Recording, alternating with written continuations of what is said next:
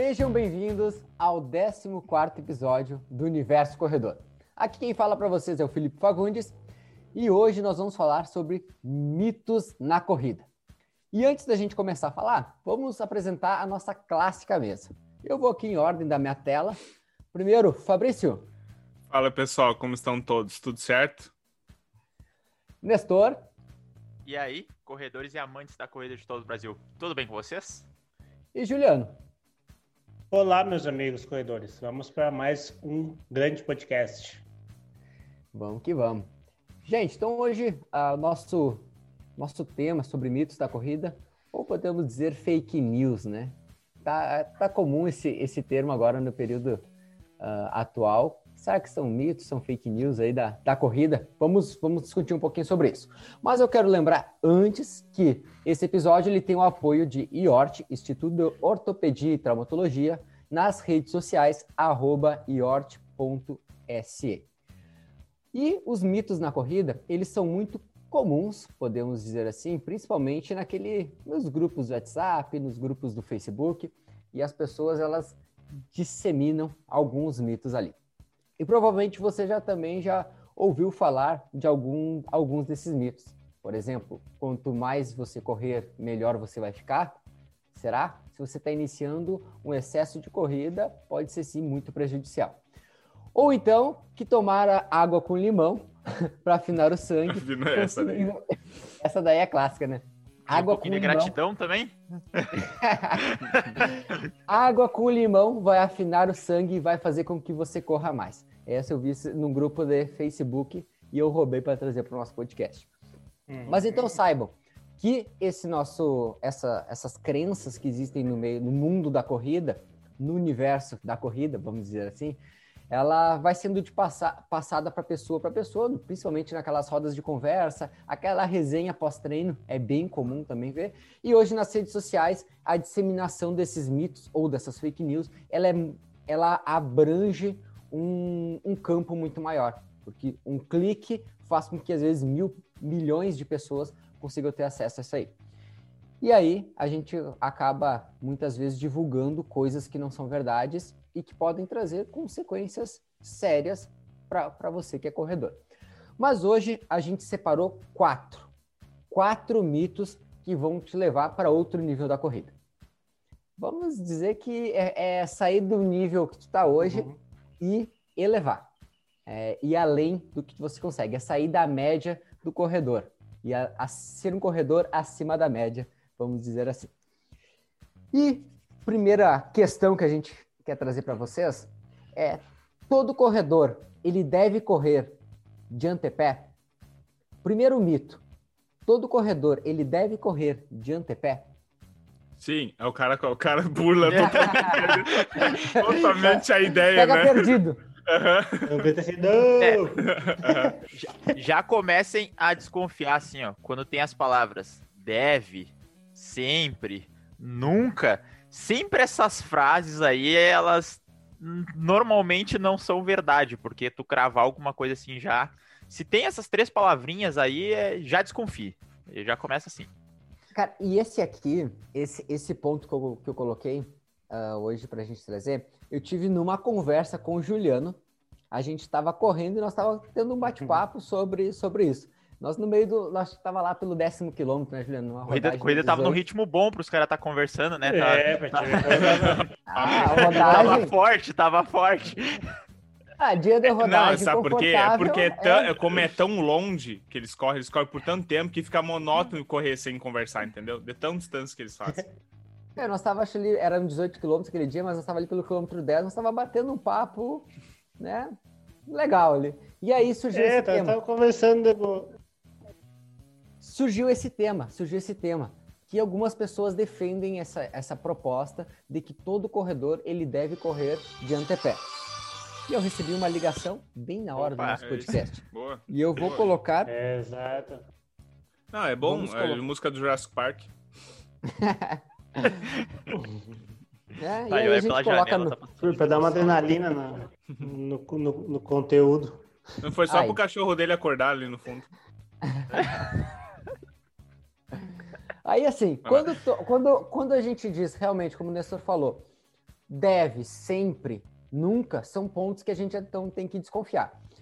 E o correr de antepé é uma das, das características que muito se disse que era a forma perfeita de corredor correr, que seria uh, buscando uma mecânica perfeita quando se trata disso. E eu quero ouvir de vocês uh, um pouco mais sobre características biomecânicas que a gente pode falar sobre. Vamos pensar em padrão de contato, que seria esse, esse tema aí, de correr de antepé como o modo perfeito aí que seria.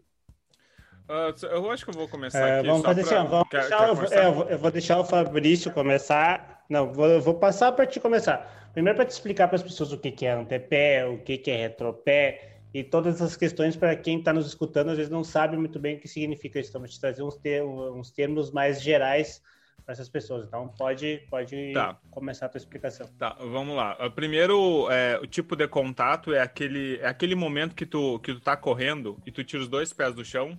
O primeiro modo que tu pisa com o pé na aterrissagem, ele é o contato inicial e aí ele se divide entre pisar com a ponta do pé, com o pé inteiro chapado, né, que é o médio pé, que na verdade não é bem médio pé, seria o com o pé inteiro, né, e também pisar retropé, que é pisar com o calcanhar. É, existem esses três modos e eu acho que desse, dessa, desse tipo de crença, esse é o que foi mais...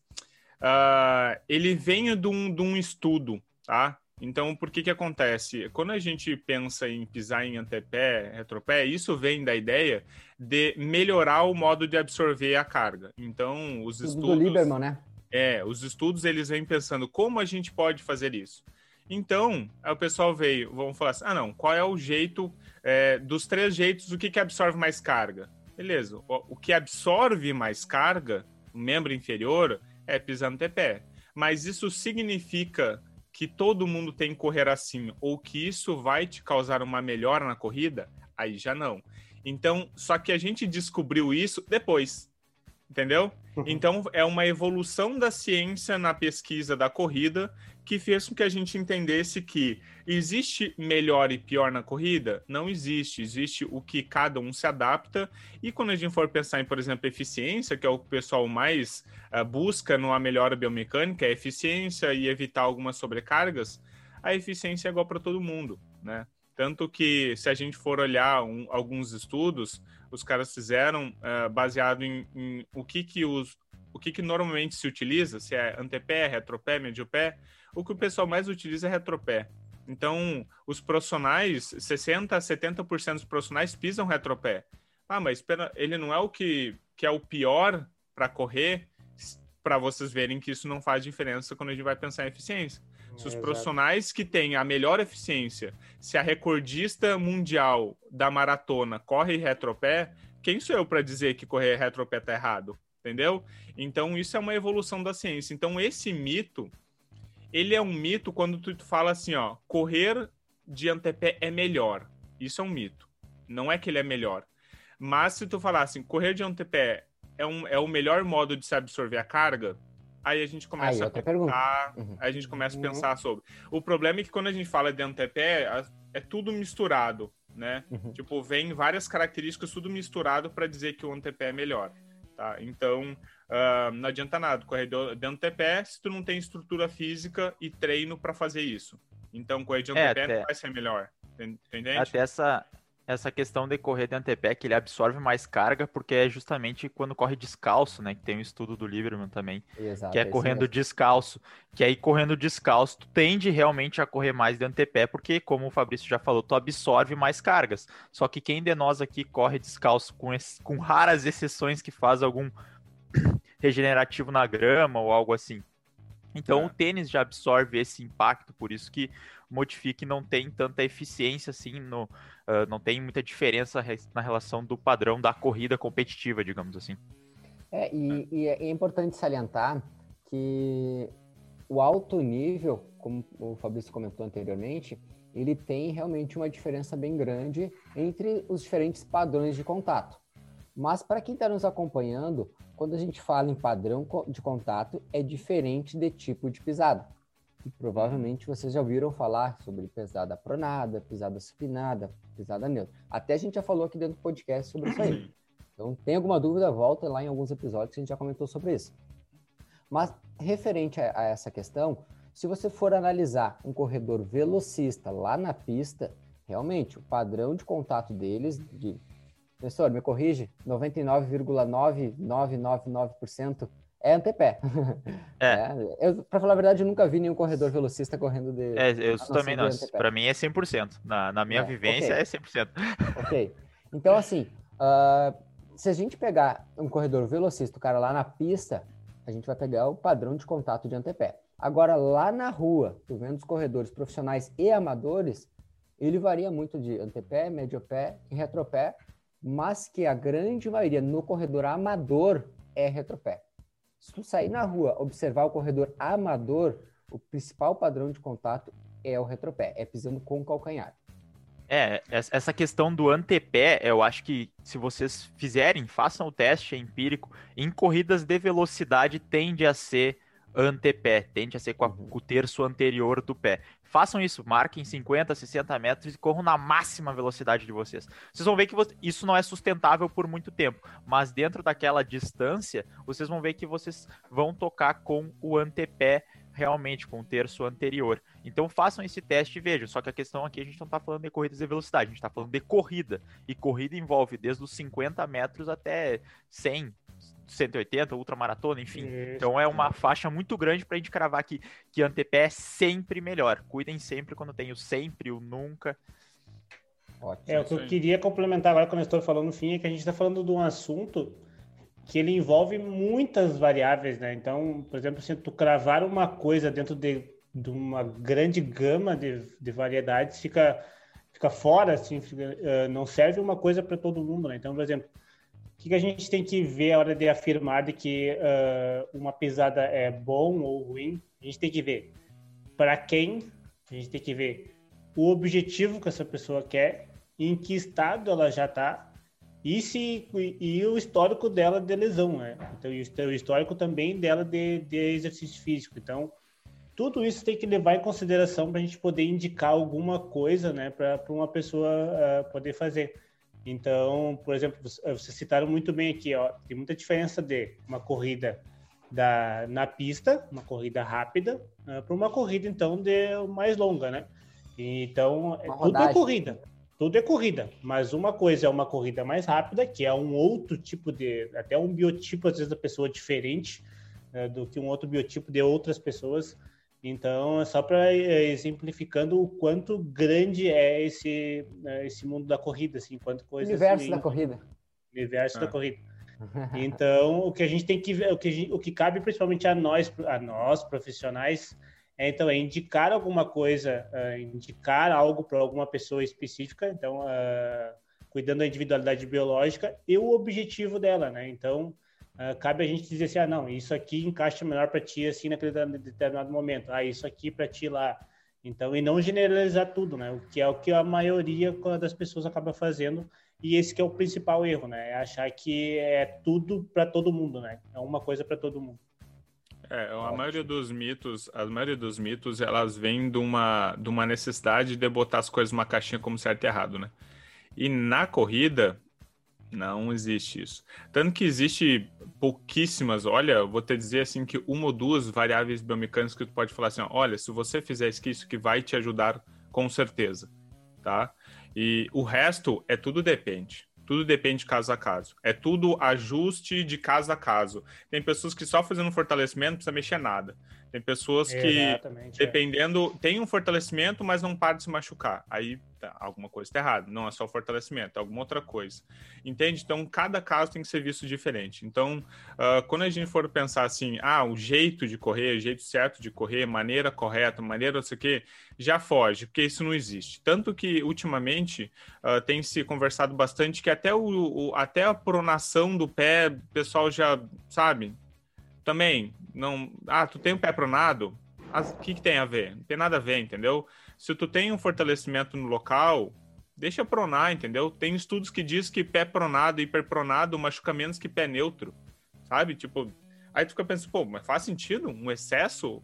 Porque essas pessoas, elas têm variáveis diferentes. Então, quando a gente for pensar na literatura, as variáveis que englobam essas, uma característica é tão grande que para uma pessoa faz diferença, para outra não. Então é difícil falar sobre mitos, né? É um dos então, é princípios é... do treinamento, né?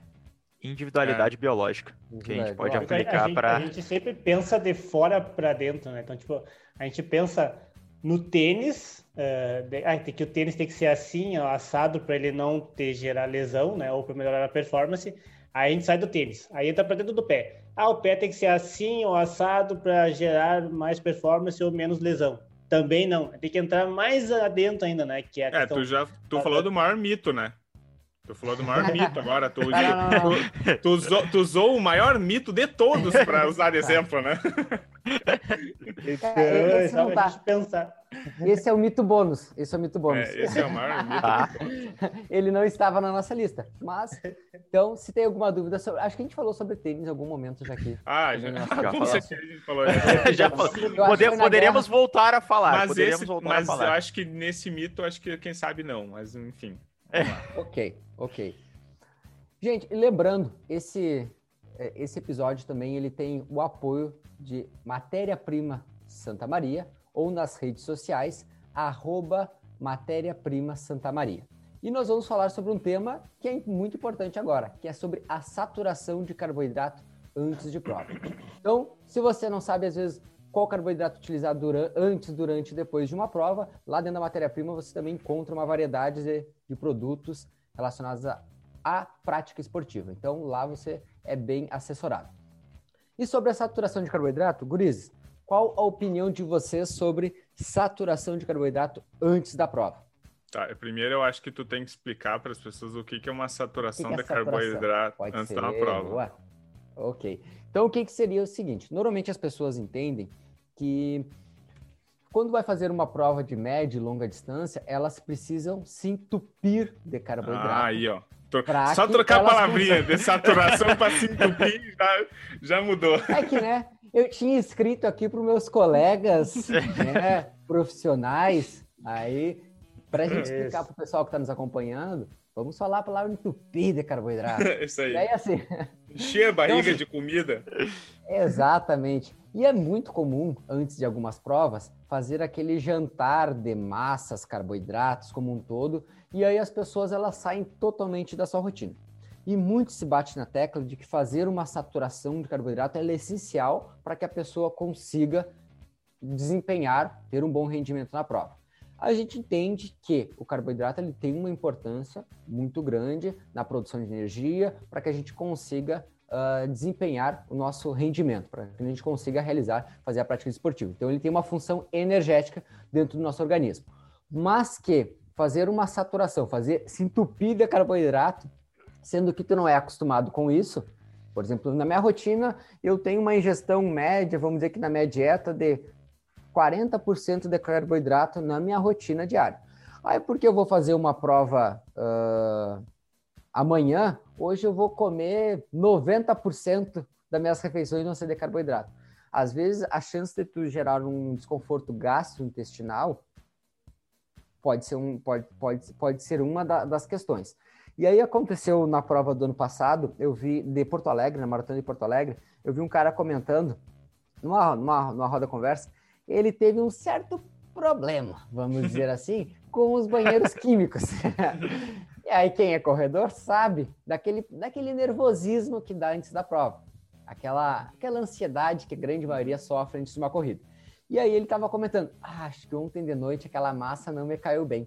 O tempero dela não estava uhum, legal. Uhum. e aí eu comi um pouquinho mais. É, aí eu comi um pouquinho mais. Aí eu pensei, não, mas como eu vou fazer 42 quilômetros, vou comer um pouquinho mais, porque vai que falta energia, né?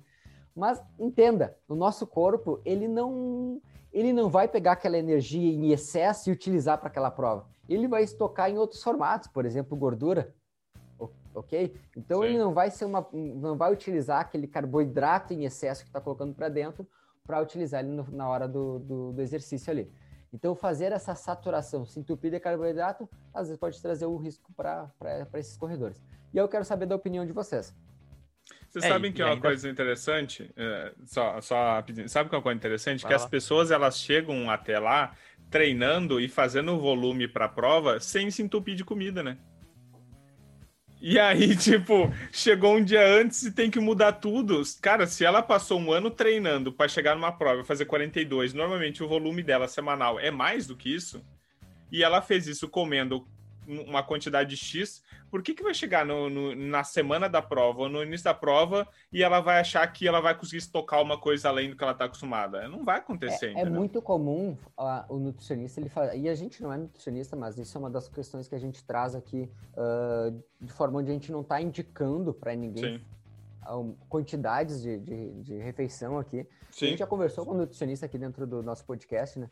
Mas é o seguinte, Uh, muito se faz um pequeno reajuste, às vezes, na quantidade energética, e aí vai depender, o nutricionista que vai fazer essa, essa organização aí para você.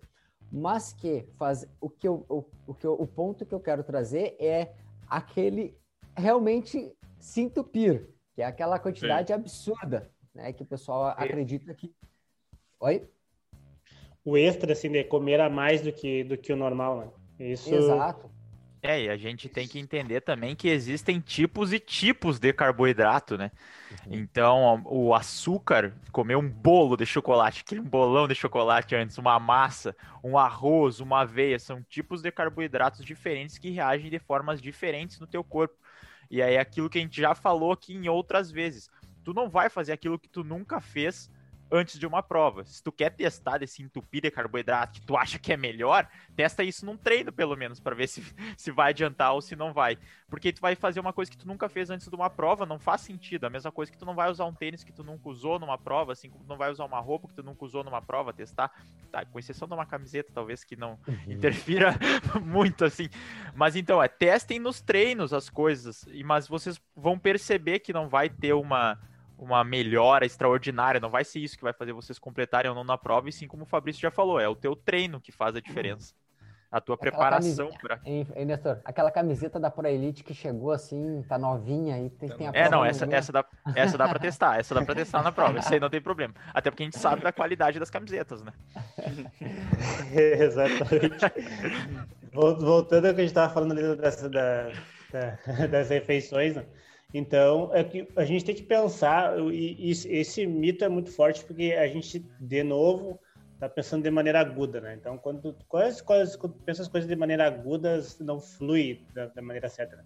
Então, a gente tem que pensar como um todo, né? Então, como o Nestor falou, se você fez isso no seu período de base, no seu período específico, competitivo, e teve performance comendo carboidrato bastante antes dos longões, principalmente, então, nada contra você usar ele de novo, né? Então, no dia da prova também faz uso do mesmo. O que é um mito da, que as pessoas cometem o erro sempre e, e acaba prejudicando é nunca ter feito isso, né? né? Durante o seu período de base, competitivo, todos aqueles períodos que a gente já falou, e chegar no dia da prova, então, e achar assim, não, como é a prova e como eu vou dar um pouquinho a mais, então eu tenho que comer um pouquinho a mais, né? Então, esse detalhe que é o que prejudica, né? Que às vezes as pessoas querem fazer alguma coisa boa e isso acaba sendo alguma coisa ruim, né? Então pode ter problemas, talvez você tenha que parar para ir no banheiro mais vezes, uh, aquilo ali pode ir te incomodando durante a corrida, ainda mais uma corrida longa que a gente sabe que qualquer incômodo vira um baita incômodo, né? Aquilo ali vai te chateando, chateando, chateando, incomodando por vários, por, por um período de tempo muito longo, né? Então, a, a, nossa dica sempre é consulte o um nutricionista. Então, se você tem Ótimo. dúvida em relação a isso, e sempre né, faça uh, o que você já está acostumado a fazer. Né? Desde alimentos, toda aquela questão. É muito comum as pessoas, no dia da prova, vão num restaurante que nunca foram. Então, a pessoa não está acostumada a comer, uh, sei lá, uma massa holandesa. E está acostumada a comer massa normal. E aí chega no dia, não, hoje eu quero comer uma massa específica daquilo lá. E aí vai e come com um tempero diferente do que não está acostumado, outro dia vai ter outros problemas, né? Então a indicação é fazer sempre o que está acostumado a fazer nos treinos. É, se quiser experimentar é, a massa holandesa aí do Juliano, fiquei... experimenta depois da prova. É. Experimenta depois da prova, que tu já passou, aí se der algum problema, tu já vai estar tá mais tranquilo. E gente, é o que a gente sempre lembra, né? É a individualidade biológica. Ela serve para o treinamento também como para tua alimentação, que é bom para ti, não necessariamente será bom para o outro. Assim como corredores que usam, uh, corredores amadores, principalmente a gente vê nessa linha, que usam, por exemplo, um modelo low carb e se dão super bem correndo, tendo performance no modelo low carb. Né? Onde é. usa uma baixa ingestão de carboidrato, conseguem manter uma, uma boa performance e, da, e da mesma, do, mesmo, do mesmo modo não tem desconforto algum. Então, realmente, a individualidade biológica ela é essencial em todo e qualquer processo. Isso aí. Curizes, nosso, então nós já falamos em dois mitos aqui. Correr de antepé, se a pessoa deve correr de antepé, uhum. e sobre saturação de carboidrato antes da prova. Se entupir de carboidrato antes da prova. E o terceiro, nosso terceiro mito é alongar antes da corrida para não se machucar. Ah, hoje o Felipe, foi, foi o Felipe que montou esse, esse, esse tópico, né? Ele, ele veio forte, no, ele veio forte nos mitos. Ele escolheu os mais, os mais tinhosos. Sabe o que é legal? É que, eu, como eu falei para vocês no início, eu gosto de entrar às vezes em alguns grupos do, do Facebook, do, enfim, e ir lá olhando, e aí às vezes o pessoal diz, ah, me machuquei tal coisa. O que, que eu devo fazer? Ah, você deve se alongar para não se machucar. aí eu fico, sabe, vou pegando essas coisas aí e aí cria conteúdo aqui do e nosso Vai juntando a pauta. é. Então, assim, primeiro, qual a opinião de vocês? Essa daí, quem tá nos escutando já tá dizendo. Ah, óbvio que é um mito, né? O jeito ah, que sim. os caras estão falando. É. Inclusive... Seria, seria uma boa se tivesse uma coisa assim, não, eu vou fazer aquilo ali e eu não vou me machucar daquilo ali. Ah, Seria uma beleza, né? Podia ser qualquer coisa. Podia ser qualquer é. coisa, né? Seria uma boa. Assim, não, tu faz aquilo ali que tu não vai ser machucado. É, assim, lembra, é... a gente tem um episódio só falando sobre alongamento e aquecimento, né? Para vocês que não sabem a diferença, a gente tem um episódio lá na primeira temporada, um dos primeiros. É, é isso é um erro muito comum que, a, que as pessoas fazem, assim, agora no período de que os parques aqui em Santa Maria, no Rio Grande do Sul, não estão abertos, mas quando estavam, era muito comum a gente ver as pessoas se alongando justamente antes de, de, de fazer a sua corrida, né? Então chegava ali, aquele, aquele alongamento clássico ali, né? Puxa o braço para cá, levanta a perna lá, perna é. aqui, puxa para lá, para cá. O, o mais, o mais clássico, clássico mesmo, é aquele que tu pega na pontinha do pé, calcanhar no glúteo e aí puxa. Esse é o mais clássico do corredor que tu vê realizando. É, Esse é o... Depois a panturrilha. Depois a panturrilha. Depois a panturrilha. Aí fechou. Já posso entrar. É, então, assim, quando a gente trata desse ponto, a gente não quer dizer que fazer alongamento não é importante. Ele tem sua importância. Mas o que a gente quer dizer é o seguinte, que se alongar com o objetivo de não se machucar, não Sim. existe. Não. É um mito falar, falar que eu vou Principalmente alongar, antes da corrida. Principalmente antes da corrida. É. Antes da corrida, o correto, e a gente já falou em outros episódios, é fazer um bom aquecimento. Como que é feito esse aquecimento? Com uh, alongamentos dinâmicos, podem ser feitos, a gente pode utilizar, ou até uh, pequenos trotes, de forma progressiva, até, aumentando a temperatura corporal, educativos de corrida. Se você não sabe como fazer eles, e mais um, a gente tem vídeos lá no nosso Instagram, no arroba ProEliteAssessoria. Tem vídeo do Nestor falando sobre aquecimento também, tem lá no YouTube, se vocês forem no ProElite Assessoria, vocês encontram no YouTube, encontram no, também no Instagram. Então, sobre alongar antes da corrida para não se machucar, mais uma vez, isso não existe. É, isso é, isso é mito total, assim. E eu acho que uma coisa que é, que, é o, que é o mais complicado é quando as pessoas só alongam e começam a correr. Então, tipo assim, ó, elas, sabe, elas não utilizam o artifício do aquecimento, que é o que realmente vai te ajudar a não se lesionar, né? Porque ela vai te preparar para o exercício, e lança a mão de uma coisa que não vai te preparar. Tá? Então, eu vi, isso é muito comum. Tá? Eu não sei se tem relacionado ao mito, mas eu acho que isso é mais questão de educação esportiva, é mais a educação de como é que se faz o, a corrida, né? Mas uh, existe. É isso, Fabrício. falar. Hum. Na escola, cara. Na escola, é, muito se Quem sabe ia, pode ser um comentar. pouco do aprendizado, né? Quem e sabe? aí, como muitas pessoas só viram, a, tiveram a educação, acesso à educação física na escola, Sim. e viam isso como certo. Ah, vamos alongar aqui, vamos jogar, vamos soltar a bola e vamos, vamos correr atrás dela aí. Então, é. eu acho que é essa educação que a gente teve lá. É tenso, né, Anderson? É. Tu que veio também, tu é fez a licenciatura. Todos nós aqui, só tu não tem, né, Juliana, a licenciatura, né? Só nessa. É, eu estou, faz... eu estou fazendo ainda. Está fazendo, na verdade, é. Mas, enfim, uh, acho que dói mais ainda, né, para quem está na licenciatura ali. Ver isso aí. É, é complicado. Mas tá é, mas... É, mas tem, tem, tá tem alguns tá estudos, tem alguns estudos que eles que eles até falam que dependendo para qual é a tua qual é o teu objetivo, o alongamento até passa a ser uma coisa ruim, né? Para corrida, ele não é uma coisa ruim, Ele é uma coisa que ele não é utilizado para prevenir. Uh, eu gosto de, de falar que, a, que a, o alongamento na corrida é, é um é uma preparação mental para o, para o exercício. Então, tipo assim, ó, é, é, é a troca de chave. Estou no dia a dia e aí começa a alongar. Opa, agora é hora do exercício. Então, é mais uma chave mental de troca do que realmente uma coisa que vai influenciar diretamente na tua corrida.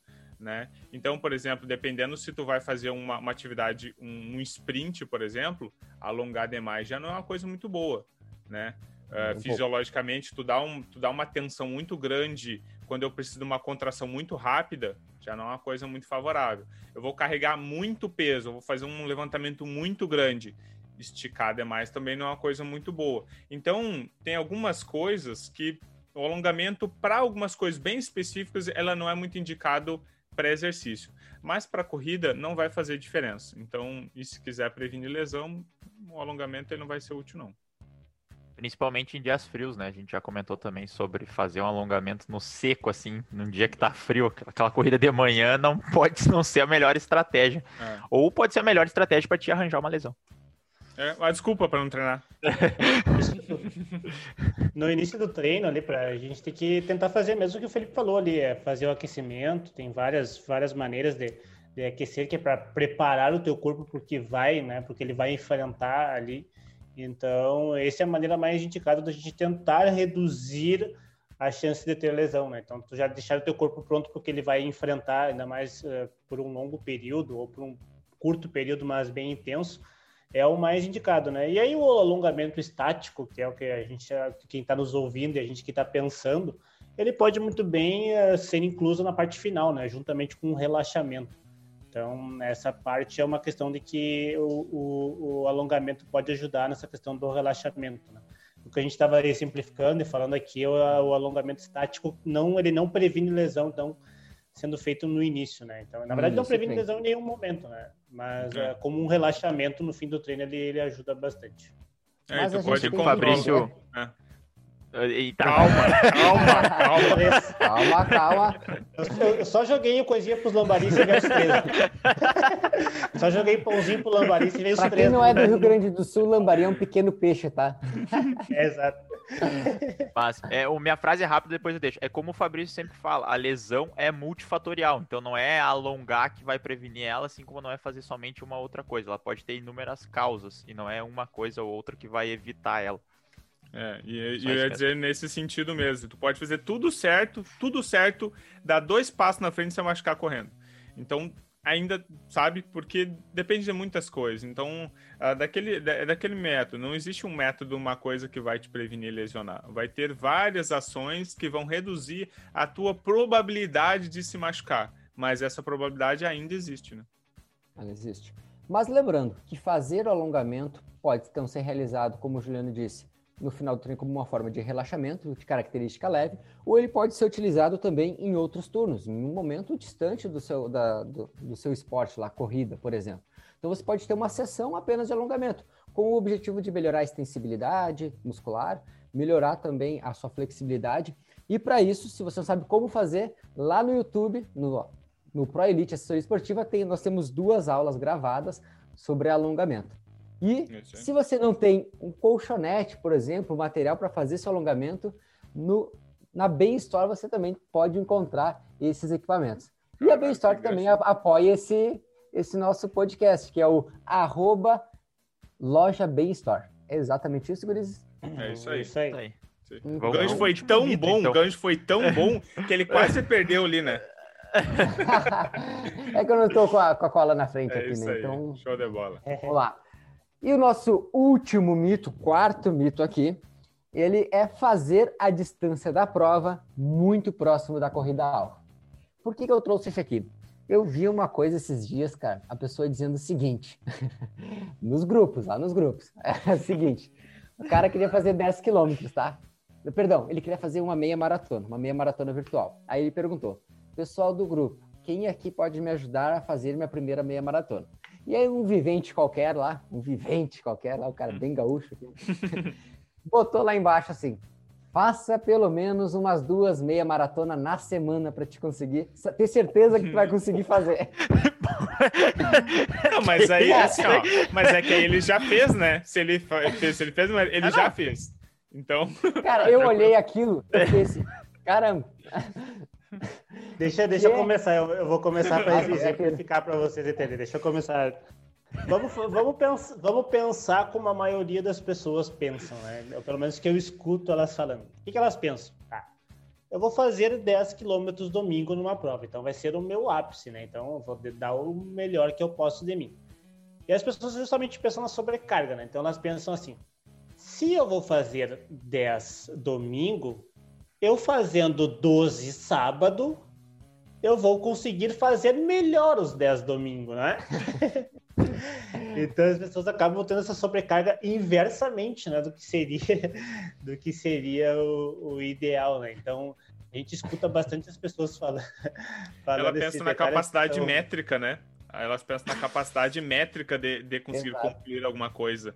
Então, para eu conseguir concluir 10, eu tenho que provar que eu sou capaz de fazer a, a, a, a distância 10. Então, eu tenho que testar naquela semana, fazer aquilo que eu vou fazer para ver se eu sou capaz. Né? Só que eu, o treino não, não se mede capacidade por fazer algo, e sim por volume, por outras outras características. Em nenhum momento elas pensaram que é o que, que é o que o diferencial que o corpo delas pode estar cansado no domingo, né? É. Por fazer um esforço tão grande na, na, na, na, no sábado ou na sexta, né? Então, às vezes a pessoa fica pensando só naquela sobrecarga, achando que isso que eu falei é uma sobrecarga, só que não é.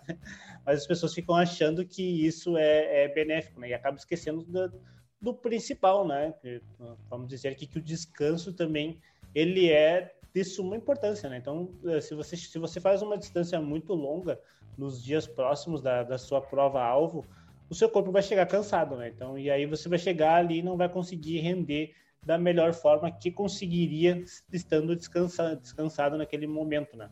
A gente já falou também em outros podcasts várias vezes que as pessoas, às vezes, elas acabam fazendo um método assim de uh, vai evoluindo, vai subindo as distâncias quanto mais próximo chega da prova, né? achando que ela vai, por exemplo, ela tem que fazer a prova do domingo, ela vai, ah, na segunda eu faço uma prova de 10 domingo, na segunda eu faço dois, na terça quatro, depois seis, depois oito, né, é, para até chegar até no 10. Então as pessoas acham que tem que ser nesse sentido, né? E Eu já vou e é compartilhar é, dia, acabou... uma história também. Não, é uma pessoa também aí, num, num desses grupos também, queria correr 10 quilômetros. Aí qual a lógica que foi utilizada? Eu corro um quilômetro hoje, amanhã eu corro dois quilômetros, depois da manhã eu corro 3 quilômetros e em 10 dias eu tô correndo 10 quilômetros. Essa foi a lógica utilizada. Boa, então, boa. do 0 a 10 em 10 dias. Esse, esse é, o, quase um método de. de... O cara é um Superman, né? Então, é, é, exatamente isso. As, uh, o Juliano falou um negócio muito importante. O descanso ele é tão importante quanto o treino. Tu tem que treinar e descansar nas suas devidas proporções. A gente poderia falar aqui da, teo, da princípio da supercompensação, a gente já comentou aqui, dá um pico de estímulo no teu aí sim, vai um décimo, para quem tá vendo no YouTube vai conseguir ver a, a, minha explicação aqui, que também não vai ser muito boa porque eu tô fazendo com a mão, mas quem tá escutando só vai. Então, tu, tu dá o estímulo e aí depois tu vai cair o teu rendimento, vai cair e depois de um tempo ele vai voltar a subir. Certo? Só que esse tempo, se tu fizer, ele varia muito conforme o estímulo que tu dá. Eu acho que eu caí ou não, não sei. Não, tá deu uma travadinha, mas. Deu uma, não, travadinha não, leve. Mas deu, deu pra é, ouvir. Mas deu, deu pra ter. Vocês travaram pra mim. então, é, esse princípio ele é válido, só que tem que cuidar tempo de descanso, o quão antes da prova é, o, o qual a carga, então tem muitas variáveis, não é correndo 12 quilômetros no sábado e fazer 10 no domingo que vai dar certo. É, tua imagem trancou, mas o melhor, o melhor, a tua voz ficou aqui presente para nós, ah, fazendo essa, essa, essa bela explicação. É, realmente, entre minha voz e a minha imagem, eu prefiro sempre que a, que a voz não fale. É por isso que o podcast é só áudio, né? o, bom é, o bom é isso. O Felipe que veio com essa ideia de eu botar vídeo também, que, é, que aí complica a nossa vida. Cara, é, mas a gente, a gente segue melhor lá no, a, a, na, nas plataformas do podcast, pessoal. É, poucas pessoas gostam de ver nossa, nossos rostinhos aí, né? Nossa lata. É, que, eu vou ver se eu consigo, se eu consigo explicar com palavras o que o Nestor, o que o Nestor tentou, uh, tentou desenhar ali na, na imagem, estou fazer com os dedos. Então, basicamente é uh, tu dar o estímulo, então, tu dar o estímulo a, a, ao corpo, uh, então o corpo se adapta a esse estímulo, ele descansa e evolui. Então, esse, uh, isso é o que eu tentei mais ou menos especificar como o Nestor falou. Só que as pessoas acham que isso acontece de um dia para o outro, né? Eles não conseguem ver que isso demora um tempo, né? E o descanso também tá, tá, tá muito importante. Então a gente dá o estímulo, o corpo reage àquele estímulo, uh, se adapta, descansa e depois evolui um pouco acima do que do estímulo que foi dado. Então essa ideia ela é válida, só que a gente tem que respeitar o tempo. Isso não é feito de um dia para o outro, né? Então esse é o principal erro da, desse mito que o Felipe trouxe aqui para a gente. É, e eu depois fiquei pensando, se o cara fez realmente o método lá do cara nos 21, vamos dar um exemplo, se ele tinha, ele parece que ele tinha que fazer a prova no, entre sábado e domingo. Se ele, fez, se ele ia fazer a prova sábado e domingo, ele fez, por exemplo, 21 na segunda, 21 na quarta e 21 na, no final de semana, cara, ele fez 63 quilômetros, cara. Sendo que provável pelo pela conversa ali que eu tava, que eu dei uma, até onde eu acompanhei, ele era um cara que estava começando a correr no ano agora. E 63 km é um volume bem alto para quem está tá começando a correr. É então, é um, né, não, não acompanhei, não acompanhei o desfecho da história, mas trago para vocês. Então, um, é, o quarto mito, que é então você não precisa correr a distância da prova muito próximo dela.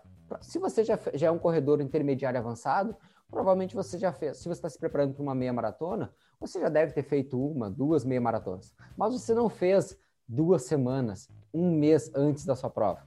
Você fez lá seis meses atrás, enfim, depende da, da sua preparação e distância entre, entre as provas. Então, para isso, muitas vezes, quando a gente está preparando um aluno para sua primeira distância, os primeiros 10, os primeiros 21, a gente normalmente ele vai realizar ter esse desempenho no dia da prova, porque a gente está condicionando ele. E o que condiciona ele é o somatório dos treinos. Não é um treino que vai fazer a diferença, e sim o somatório dos treinos, e para isso o planejamento, a organização. E mais uma vez, que eu não tinha falado fazia um tempo aqui, seguir a planilha, caramba! É exatamente. Seguir exatamente. a planilha é a parte importante.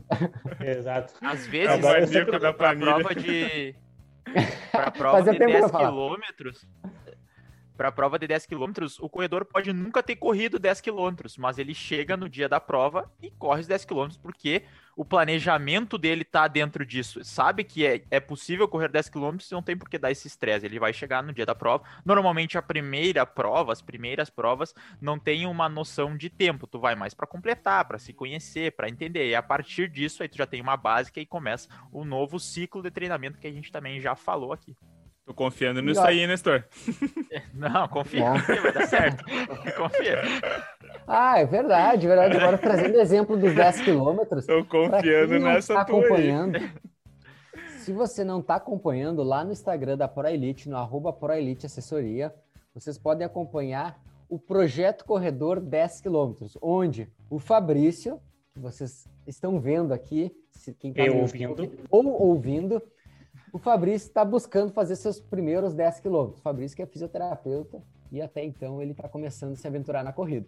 E o seu treinador, Nestor. Ele que tá aí tirando o couro. O, o... Não, que já tem esse... data e horário para os 10 quilômetros. Que já tem data, já tem data e horário para os 10 quilômetros. Né? Já tem. É Inclusive, nessa mesma, nessa mesma prova, eu vou fazer meus primeiros 16 quilômetros. A diferença Exato. é que o meu foi por escolha, o teu foi por pressão. Necessidade. É. Exato, é exato.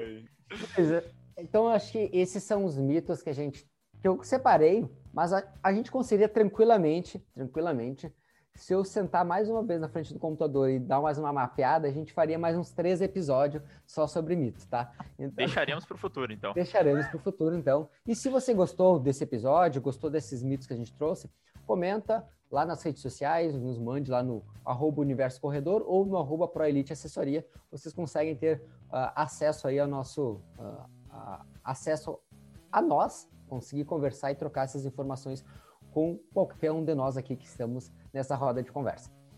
E para a gente ir para os nossos próximos quadros, não podemos deixar de lembrar também que nós temos o apoio de Keep Fit Academia ou nas redes sociais o arroba KeepFit underline academias. E vamos dar sequência ao nosso próximo quadro, que é o Corrida Curiosa, que o nosso treinador Juliano vai trazer a Corrida Curiosa de hoje. Juliano, contigo. Então, vamos lá. Para quem não conhece, é aquele quadro que eu faço a pergunta para os guris e os guris tentam acertar né, a, a curiosidade. E os guris sempre Então vamos lá. Então né? hoje Importante. cada vez está cada vez tá funilando mais para você acertar. Essa, essa de hoje é mais fácil, hein? Então, vamos lá. Então, uh, hoje vamos falar sobre a prova de 100 metros, né? Então, uh, na prova de 100 metros, é aquela prova ali que é uma das provas mais nobres do atletismo, podemos dizer assim, né?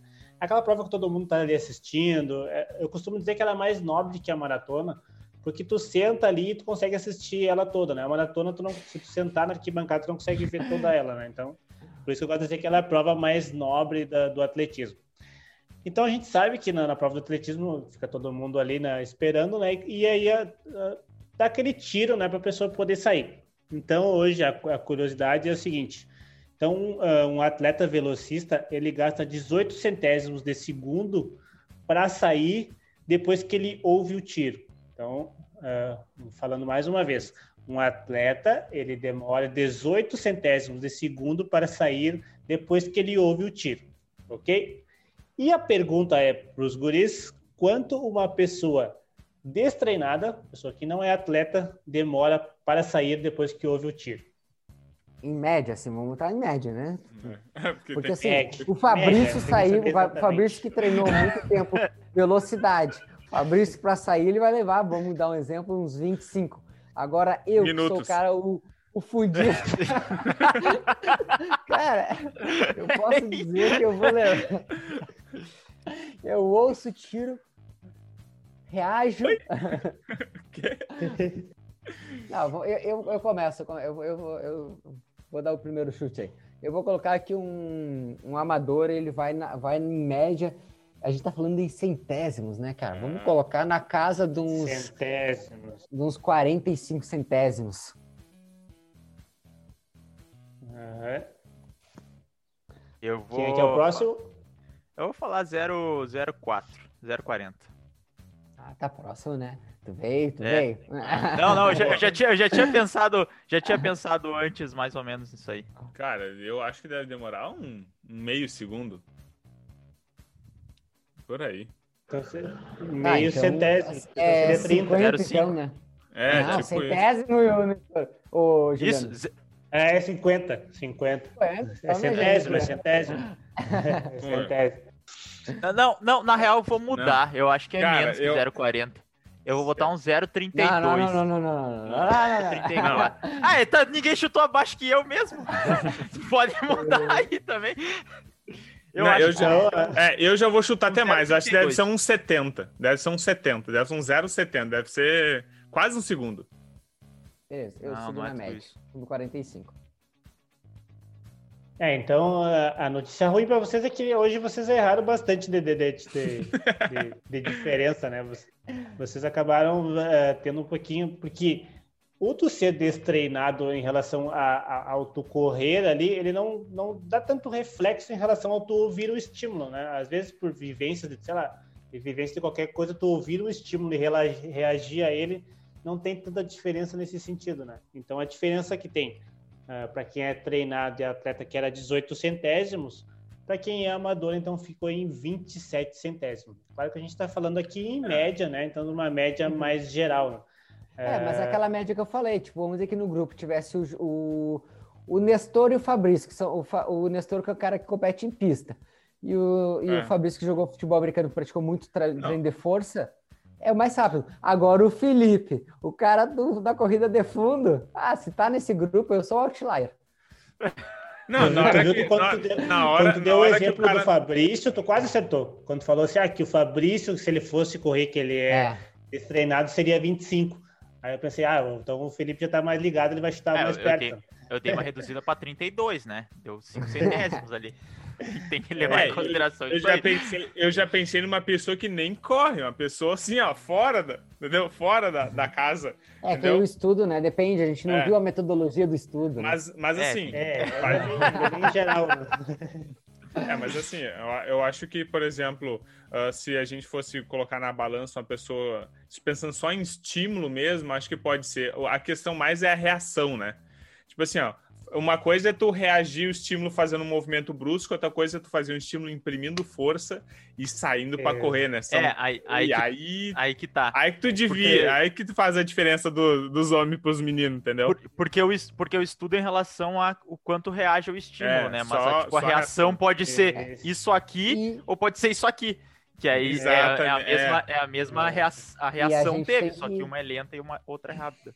E isso é um ponto bem importante que o pessoal confunde. Isso é uma variável que é velocidade de reação, diferente de reflexo. Não é reflexo. É isso. o, o, o, goleiro, quando ataca lá no futebol, é reflexo, né? É. E uma é, coisa. É... E a outra coisa é tu ter velocidade, outra coisa é tu ter potência. São duas coisas totalmente diferentes Diferente. que para atividade física faz uma diferença absurda. Absurdo. Não vou ter que fazer outra coisa é aceleração e outra coisa é velocidade. Também tem. Então, se você. Vamos falar. Aí, aí vira um outro podcast, né? Uma coisa é velocidade e outra velocidade é resistência. Aí esse cara começa. vai infinito. Essas teorias. Então, o que eu quero entregar aqui, já vou invadir um pouco o nosso segundo quadro, que é a frase do Nestor, então já vou invadir um pouquinho aqui, trazendo corrida curiosa, é o seguinte: que se você acha que você está tão longe de um atleta, não. Você está apenas a, vamos fazer o cálculo aqui rapidinho, a nove centésimos de um atleta. Na saída. É só na saída. Não, a gente, a gente se prende ao que dá. Não comenta, pô. Felipe. Isso não comenta, não precisa. É só deixar ali. Olha, tu pode falar, sabe qual que é a minha diferença do Bolt? Nove centésimos. Nove centésimos. É, do Bolt nem é tão bom. É, exatamente. Ok. Mas se, for, mas se for pensar, a minha diferença pro Bolt é dois segundos. E aí? É, é. e aí? Só que isso na pista dá 20 metros, mas não quer dizer nada. Não quer dizer nada, é dois segundos. É verdade. Show de bola. Por isso, então a gente fechou mais um quadro e a gente vai para o nosso último quadro, e não menos importante, que é a frase do Nestor. Nestor, qual é a frase da semana para o pessoal que está nos acompanhando aí. A frase de hoje, então, é de um autor desconhecido e ela é a seguinte: abre aspas. Os vencedores de hoje são os persistentes do ontem, do ontem e os mitos do futuro. Então, já que a gente está falando de mito, normalmente o mito ele se torna algo assim, ele surge que ele faz alguma coisa e aí todo mundo tenta se basear nele para fazer a mesma coisa, só que às vezes dá certo, a grande maioria das vezes não.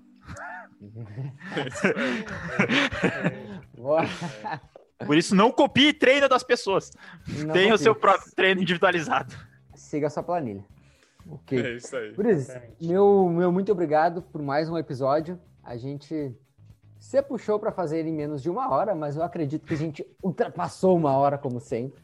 Mas eu deixo meu muito obrigado. Uh, agradeço aos nossos apoiadores por mais um episódio. E Pessoal, mais alguma, algum recadinho final aí? Não, Isso a gente só... falou. Isso que foi falado antes, né? 30 minutinhos. Uhum. Não, não. não, Nos bastidores, nos bastidores. 30 minutinhos hoje. É, eu, eu só tô esperando o, o. A gente não vai falar, tá? Mas só tô esperando o pessoal falando assim: tá, e aí, e o mito do tênis? Aí o mito do tênis, ó, deixa para depois. Fica deixa sem saber. Se quiser saber, Exato. pergunta lá na, na, na, DM ou deixa aqui embaixo. A gente, oh, a gente pode conversar sobre esse mito nos comentários do, do, do, post relacionado a esse, esse aí. A gente pode ficar lá conversando lá. A gente, aí a okay, gente tem bastante exatamente. texto para conversar lá. Ok. É, quando vê, a gente faz um episódio só desse mito. Pode ser, pode, pode ser. Mas não, isso, né? aí, isso aí fica aí, né? Aí fica aí, aí fica depois. Larguei no ar aí. Então, meu muito obrigado por mais esse episódio. Um nos encontramos forte... na próxima. Nos encontramos na próxima semana. e um até mais. Valeu! Valeu, Valeu. pessoal. Até mais. Bebam Valeu, água. Gente. É nóis. E sigam a planilha.